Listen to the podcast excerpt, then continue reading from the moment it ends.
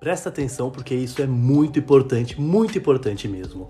O tempo todo, as nossas ações para os outros, elas estão condicionando os outros sobre como eles devem nos tratar. Então, quando você não pede ajuda, você condiciona o outro a não te oferecer ajuda. Quando você se mostra mais é, na sua, sem conversar sobre o que você sente, sem se envolver, você acaba afastando aquela pessoa. Quando você fecha os muros, você ensina para as pessoas que elas não devem se aproximar de você.